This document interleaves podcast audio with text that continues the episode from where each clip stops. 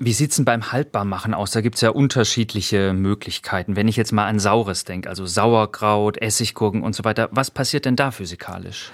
Also das sind zwei verschiedene Sachen. Also zum einen beim Sauerkraut, da wird, stellt sich eine Fermentation ein, das heißt man nimmt diesen Kohl macht, äh, schneidet ihn oder hobelt ihn in kleine äh, Späne oder was auch immer und dann quetscht man ihn noch ein bisschen mit den Händen durch. Äh, dann bringt man eben genau diese Milchsäurebakterien auf.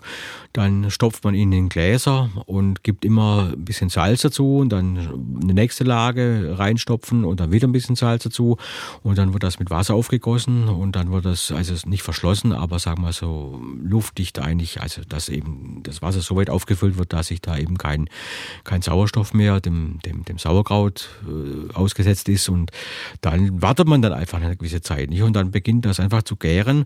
Dann senkt sich einfach durch die Gärung der pH-Wert, das heißt der pH-Wert bei der Milchsäuregärung, der geht sehr tief. Das ist also die Bakterien, die am Säure, die die meisten Säure produzieren können. Das heißt der pH-Wert geht also fast auf drei runter. Das ist dann schon so sauer, dass da eigentlich keine äh, äh krankmachenden Keime mehr wachsen können. Das heißt dann, dann hat man im Sauerkraut die Haltbarkeit sozusagen selbst hergestellt.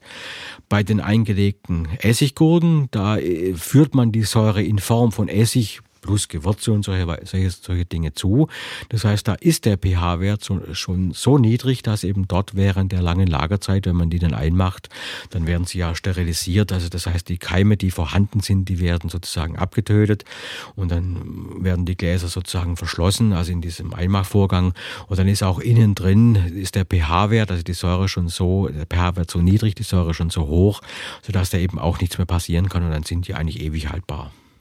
Ähm, wie sieht's denn aus bei Apfelmus oder Marmeladen? Ist es da der Zucker, der das haltbar macht und die hohe Temperatur oder wie läuft das da? Ja, das ist eigentlich ähnlich. Also bei Apfelmus, da ist ja immer Zucker dabei, ähnlich wie bei Marmelade. Ist auch viel Zucker im Apfel, auch viel Säure im Apfel. Apfel ist ja eigentlich ein saures, saures Obst. Äh, wenn man das noch entsprechend dann sozusagen einmacht, dann äh, wird es sterilisiert und dann wird es durch den Einmachprozess verschwindet auch der Restsauerstoff aus dem Glas und auch das ist ewig haltbar.